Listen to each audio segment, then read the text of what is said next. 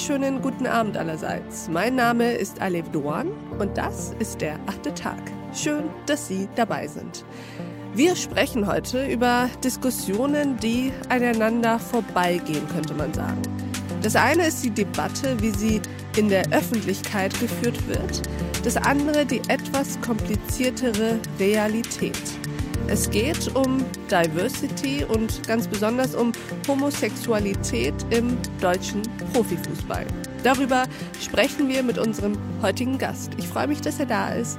Herzlich willkommen im achten Tag, Thomas Hitzelsberger. Hallo, guten Abend. Herr Hitzelsberger, ich weiß, die allermeisten werden Sie kennen, aber würden Sie sich uns trotzdem kurz vorstellen? Mache ich sehr gern. Also, mein Name ist Thomas Hitzelsberger, ich bin 39 Jahre alt, arbeite für den VfB Stuttgart als Vorstandsvorsitzender äh, zu Beginn oder in, in früheren Jahren war ich Fußballprofi, habe in mehreren Clubs gespielt in Deutschland, England und Italien und äh, bin mittlerweile als Funktionär tätig. Ähm, ich habe außerdem nach meiner Fußballkarriere mich geoutet als homosexuell. Der ehemalige Fußballnationalspieler Thomas Hitzelsberger hat heute ein Zeichen gesetzt. Thomas Hitzelsberger hat sich als erster prominenter Fußballer zu seiner Homosexualität bekannt. The former Aston Villa defender Thomas Hitzelsberger says he hopes one day that a Premier League footballer will be able to come out as gay while still playing. Und seither ganz im Besonderen setze ich mich für eine vielfältige Gesellschaft ein, für, ein, äh, für Demokratie in Deutschland und für ein friedliches Miteinander und äh, bin auch gern immer wieder bei Podcasts zu Gast, um darüber zu sprechen, wie sich unsere Gesellschaft in Zukunft noch entwickeln kann. Wunderbar, das freut uns sehr. Und tatsächlich haben Sie ja in einem Interview mit der Zeit war das damals im Januar 2014 gesagt, ich äußere mich zu meiner Homosexualität. Ich möchte gern eine öffentliche Diskussion voranbringen. Die Diskussion über Homosexualität unter Profisportlern. Sie waren damals der erste prominente deutsche Profifußballspieler, der öffentlich erklärte, homosexuell zu sein und taten das auch nach dem Ende ihrer Laufbahn als aktiver Spieler. Seitdem hat kein deutscher Fußballer mehr über seine Homosexualität öffentlich gesprochen weil es einfach keine homosexuellen Fußballer mehr gibt? Nun, das kann ich nicht beantworten. Das, ich, ich glaube es nicht ganz. Aber es war für mich einfach wichtig, äh, nach meiner Karriere, als ich an dem Punkt war, selbstbewusst genug zu sein, einfach über all das zu sprechen und eben eine Diskussion in Gang zu bringen. Das war mir wichtig. Ich dachte zu dem Zeitpunkt auch, wenn ich das nicht mache, dann tut's keiner. Mhm. Und ich war auch bereit, in die Diskussion Argumente einzubringen, die vielleicht bis zu dem Zeitpunkt noch nicht eingebracht wurden. Denn ich habe meine Erfahrungen gesammelt als Fußballprofi und in der Art, wie, wie über Fußballer gedacht wird. Und ich wollte einfach dieses Stereotype aufbrechen und auch ein Stück weit Vorbild sein für, für junge Menschen, die vielleicht bis dato nicht sich oder glaubten, dass man Fußballprofi sein kann und gleichzeitig homosexuell. Mhm. Und das war mir wichtig und das mache ich auch bis, bis heute noch. Denn äh, wenn, wenn es keine Sichtbarkeit gibt, dann glaubt man eben, dass das nicht existiert. Und ich selbst bin überrascht, dass, äh, dass es im Profifußball in Deutschland äh, entweder während der Karriere, aber vor allen Dingen nach der Karriere sich dann niemand auch getraut hat, darüber zu sprechen. Denn man glaubt ja immer, während der Karriere gibt es gute Gründe, das nicht zu tun. Aber nach der Karriere hat es irgendwie auch noch keiner wirklich geschafft und das verwundert mich noch mehr als die Tatsache, dass es kein aktueller Fußballer sich traut. Das kann ich gut verstehen. Sie sagten, dass es während der Karriere gute Gründe gibt, das nicht zu tun. Was sind denn eigentlich diese guten Gründe? Also ich will sie jetzt zwar nicht als gute Gründe bezeichnen, sondern ich möchte es relativieren. Mhm. Es gibt durchaus Gründe, noch zu warten oder überhaupt zu sagen, dass mein Privatleben, darüber möchte ich nicht sprechen. Es gibt viele Abhängigkeiten, es gibt äh, Umfeld von, von Menschen, die einem vielleicht davon abraten, wenn man überhaupt überlegt, so einen Schritt zu gehen häufig wird die Sorge geäußert, dass es Anfeindungen gibt von, von Fans, dass man vielleicht etwaige äh, Sponsoren verliert und, und noch andere, meines Erachtens mittlerweile weltfremde Argumente. Ich finde immer, dass das Bedeutendste ist das Zusammenleben in einer Mannschaft, in, in der Kabine, ein sensibler Bereich, Und jeder Spieler, der sich äh, gedenkt zu outen, erzeugt dadurch eine Wirkung auf die Mannschaft und, und auf das Miteinander. Und das ist schon nicht zu unterschätzen, denn machen wir uns nichts vor, wenn sich ein Spieler outet als aktiver Fußballspieler in der, in der Bundesliga, ist am nächsten Tag richtig viel los am Trainingsplatz und alle Kamerateams werden warten, alle Journalisten werden fragen, wie, es denn jetzt weitergeht. Und das will sich vielleicht der eine oder andere äh, ersparen. Das verstehe ich gut. Lassen Sie uns mal kurz äh, über diese Gründe nochmal sprechen. Also, dass die Sponsoren dann vielleicht abspringen, das ist, ich würde sagen, das eine Armutszeugnis, falls dem tatsächlich. Aber das ist nicht zeitgemäß. Ich glaube nicht daran. Die Befürchtung gibt es aber aus Ihrer Sicht auch weiterhin. Auch wenn eine solche Reaktion nicht zeitgemäß wäre. Ja, das nutzt man einfach äh, mhm. als, als Grund, es vielleicht nicht zu tun. Ich sage, das, äh, das müsste sich jemand trauen. Ich, ich glaube nicht, dass es passieren würde. Und das zweite Argument, das häufig genannt wird, ist die Reaktion der Fans. Lassen Sie uns darüber, über die, letzteres mal sprechen. Was sagt das eigentlich über das Verhältnis zwischen Fußballer, Profi, auch Fußballstar und Fan. Was sagt das über diese ja eigentlich auch zwischenmenschliche Beziehung aus, wenn man Angst davor hat, von den Fans ja fallen gelassen zu werden? Ich möchte dazu beitragen, zu sagen, dass diese Angst einfach nicht, nicht real ist. Wir müssen in Deutschland keine Angst davor haben, dass es Anfeindungen gibt in einem Fußballstadion, die, die anders ist, als sie bisher der Fall ist. Leider gibt es immer wieder Anfeindungen, ich möchte aber behaupten, dass bei einem Coming-out eines, eines Profifußballers so viel Zustimmung geben würde aus den Fankurven in, in ganz Deutschland, dass man sich davor wahrscheinlich gar nicht retten könnte. Aber Anfeindungen wird es leider immer geben. Leute werden immer wieder angegriffen werden, ob für schlechte Leistung, ob leider natürlich auch für ihre Hautfarbe, ihre Religion oder sonst was. Und damit muss man als Fußballprofi, als öffentliche Person immer auch ein Stück weit leben, so traurig das ist muss versuchen, dagegen anzukämpfen, aber die Anfeindungen wird es in einem Fußballstadion leider immer auch geben.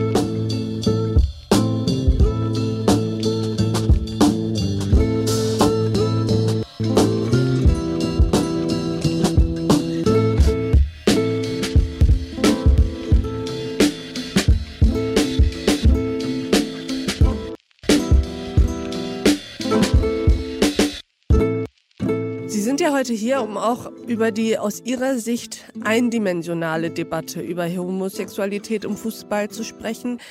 Das glaube ich Ihnen erstmal sofort, weil mit fast, weil mir fast keine Debatte einfällt, die in der Öffentlichkeit nicht eindimensional geführt werden würde. Aber jetzt mal in diesem konkreten Fall. Was sind denn die Gründe oder aus, aus welcher Sicht wird denn die öffentliche Diskussion der eigentlichen Komplexität des Themas nicht gerecht? Also es ist äh, ja kompliziert, das jetzt in, in wenigen Sätzen darzustellen. Ich äh, würde mal sagen, aufgrund dessen, dass es wenige gibt, die, die aus eigener Erfahrung sprechen können, gibt es eine, eine Scheindiskussion mit Argumenten, die vielleicht auch gar nicht zutreffend sind. Es ist eine große Neugierde, das nämlich schon war, eine Neugierde vorhanden bei einem Fußballpublikum. Wo sind denn die schwulen Fußballer? Wer ist es? Warum trauen die sich nicht? Und dann gibt es keine Weiterentwicklung dieser Diskussion, sondern es werden immer dieselben Fragen gestellt. Ich bin seit meinem Coming Out 2014, wenn ich interviewt werde, werden mir fast immer noch die gleichen Fragen gestellt. Und man muss auch sehen, dass es im Fußballbetrieb natürlich wenige gibt, die jetzt dann großes Interesse haben, dass sich was verändert. Sondern es gibt dann Leute wie mich und, und viele Fußballfans, die sagen, hey, äh, es muss sich was verändern in der Kultur, wie im Profifußball miteinander umgegangen wird. Und es muss sich öffnen für viele Bereiche. Ob das jetzt mehr Frauen in Führungspositionen im Fußball sind oder eben andere äh, oder, oder ich sage jetzt mal, andere Gruppen, die bisher außen vor sind oder selten äh, repräsentiert sind, dass der Fußball sich dahingegen verändert. Was sind denn aber die Fragen, die eigentlich gestellt werden müssten? Also Sie sagen, dass sich eigentlich von Anfang an oder seit Ihrem Outing in Anführungsstrichen, ich weiß auch gar nicht, wie sehr man eigentlich dieses Wort nutzen soll oder nicht, aber seit 2014 werden Ihnen immer die gleichen Fragen gestellt. Welche Fragen sind es denn, die eigentlich gestellt werden müssten? Naja, wir haben uns ein Stück weit entwickelt, dass wir mehr über, über Diversität sprechen. Also Homosexualität ist ein Aspekt von Diversität. Und immer mehr Menschen in, in, allen Berufsgruppen auch mal zu erläutern, dass Diversität jetzt keine Gefahr ist und kein Angriff auf den Status quo ist, sondern eine Weiterentwicklung, dass Diversität Erfolg bringen kann, dass es für das Zusammenleben gut sein kann und dass es aber auch für all die Unternehmen, die, die immer auch an wirtschaftlichen Erfolg denken, ja auch häufig schon thematisiert wurde und belegt ist, dass Diversität, diverse Gruppen häufiger bessere Ergebnisse erzielen. Mhm. Also Diversität auch im Profifußball kann zu besseren Ergebnissen führen. Und diese Diskussion sollten wir häufiger führen, als sehr eindimensional danach zu suchen, wer ist eigentlich im Fußball schwul. Das glaube ich Ihnen auch sofort. Diese äh, eindimensionale Suche ist wirklich ein bisschen schräg. Aber trotzdem die Frage zu stellen, warum sich seit Ihnen immer noch keiner damit öffentlich auseinandergesetzt hat oder das öffentlich gemacht hat, ist ja schon eine interessante Frage, weil sie natürlich auch uns dazu bringt, über den Fußball, über diesen Kosmos, diese ganz eigene Innenwelt nachzudenken und zu sprechen. Die Frage ist ja auch, ob die Fußballer ein falsches Bild haben von ihren eigenen Institutionen und auch von ihren Fans, wenn das eben jedes Mal die Gründe sind, weswegen man sich nicht outet. Also es ist natürlich eine sehr, sehr persönliche Entscheidung. Man muss es auch respektieren bei all jenen, die sich eben dagegen entscheiden. Ich würde mir wünschen, dass sich mehr an der Diskussion beteiligen, die, die auch äh, vernünftige Argumente vorbringen. Aber man hat es zu respektieren, wenn sie das nicht tun. Und ich glaube, dass das Fußball sich ja auch oder die Kabine sich weiterentwickelt hat. Es gibt nicht mehr so viele Stammtischparolen, die aus einer Kabine kommen, die aus dem Fußball-Fanumfeld kommen. Die existieren noch. Aber es ist weniger geworden. Mhm. Der Umgang der Spieler untereinander ist auch, hat sich verändert, ist meines Erachtens respektvoller geworden. Aber über sein, sein Privatleben zu sprechen, ist immer noch ein großer Schritt. Und dass da einigen der Mut fehlt, das ist einerseits nachvollziehbar, aber ist schade. Und was ich auch dazu sagen möchte, ist, weil ich werde manchmal gefragt, ja, warum muss man das öffentlich machen? Man macht es in der Regel ja nicht für sich selbst, um der Welt es mitzuteilen. Man macht es, um anderen, die diesen Schritt noch nicht gegangen sind, zu helfen, die Hand zu reichen, um einfach öffentlich darzustellen, ach, da ist noch jemand, der ist in einer exponierten Lage und der traut sich auch. Und diesen Menschen zu helfen, die noch nicht an dem Punkt sind, darum geht es, öffentlich immer wieder darüber zu sprechen. Am Endeffekt geht es ja darum, mit einem solchen Outing wird man ja zu einer Projektionsfigur, auch zu einem Vorbild, so dass andere, die vielleicht noch nicht diesen Profibereich erreicht haben, aber das eigentlich wollen, sich aber fragen, ob man mit seiner, naja, Homosexualität dort eigentlich richtig ist, dass man diesen Leuten Mut macht, dass sie sich okay fühlen mit dem, was sie sind. Äh, das ist richtig und wir müssen auch immer sehen, wo wir uns befinden. Und für mich war das in der Analyse sehr, sehr einfach. Wenn ich in Deutschland mich bewege, dann kann es nicht sein, dass ich Angst haben muss als öffentliche Person, wenn ich über mein Privatleben spreche, über meine sexuelle Orientierung. Das, das, das kann bei mir keine Angst erzeugen. Also bin ich den Schritt auch gegangen. Und, und, und so möchte ich anderen genau das auch erklären und die Vorzüge her hervorzuheben von vom Vorbild sein. Ich habe seither so viele positive Erfahrungen gemacht und als Profifußballer ist man ein Stück weit natürlich Vorbild. Aber wenn die Karriere vorbei ist, äh, ebbt es ja auch ab. Wenn man aber darüber hinaus noch Menschen bewegen kann, wenn man ihnen helfen kann, dann, dann kann ich mir nichts Schöneres vorstellen. Und das ein Leben lang, finde ich, ist, ist für mich eines der größten Glücksgefühle, dass das so, so lange anhält, dass ich mir irgendwie auch hier vorstellen konnte, weil die Karriere ist vorbei, aber ich kann immer noch Menschen erreichen und ihnen eben Mut machen und das ist für mich ganz, ganz äh, wunderbar. Das glaube ich Ihnen sofort. Und Sie haben eben das Stichwort äh, Vorbild ja nochmal genannt. Und manchmal frage ich mich, ob wir den Fußball mit unseren gesellschaftspolitischen Erwartungen nicht überstrapazieren. Also wann ist es eigentlich geschehen, dass vom Profifußball erwartet wird, wie eine Art Avantgarde des gesellschaftlichen Fortschritts aufzutreten oder finden Sie das richtig?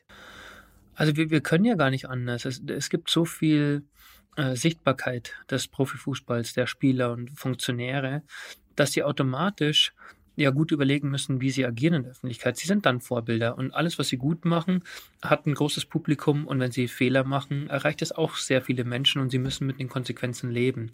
Wenn Fußball so populär bleibt in der Gesellschaft, dann werden die Akteure immer unter strenger Beobachtung sein und entweder Vorbilder sein oder eben dann auch mal kritisiert werden und oder auch schlechte Vorbilder sein, nicht nur gute, sondern auch schlechte Vorbilder.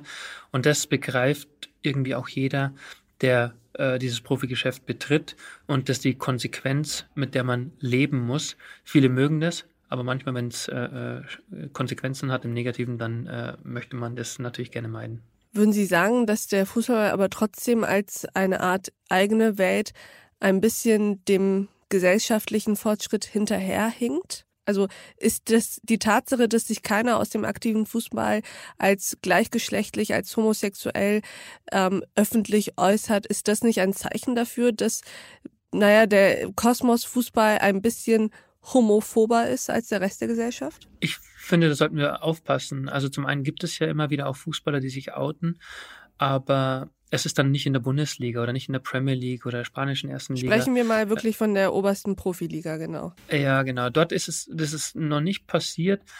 Und dann muss man ja auch sehen, dass, dass wir nicht die einzigen sind in diesem Betrieb. Denken wir nur an die Filmindustrie.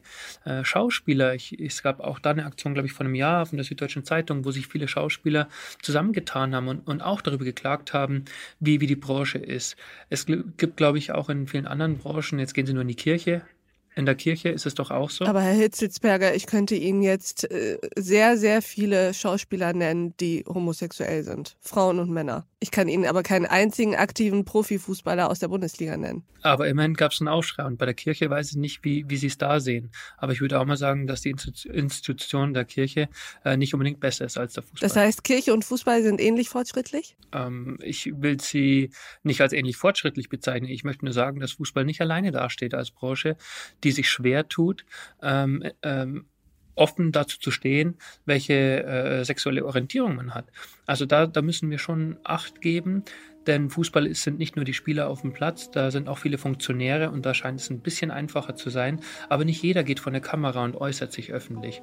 Aber ich bin nicht der Einzige, das kann ich schon auch sagen.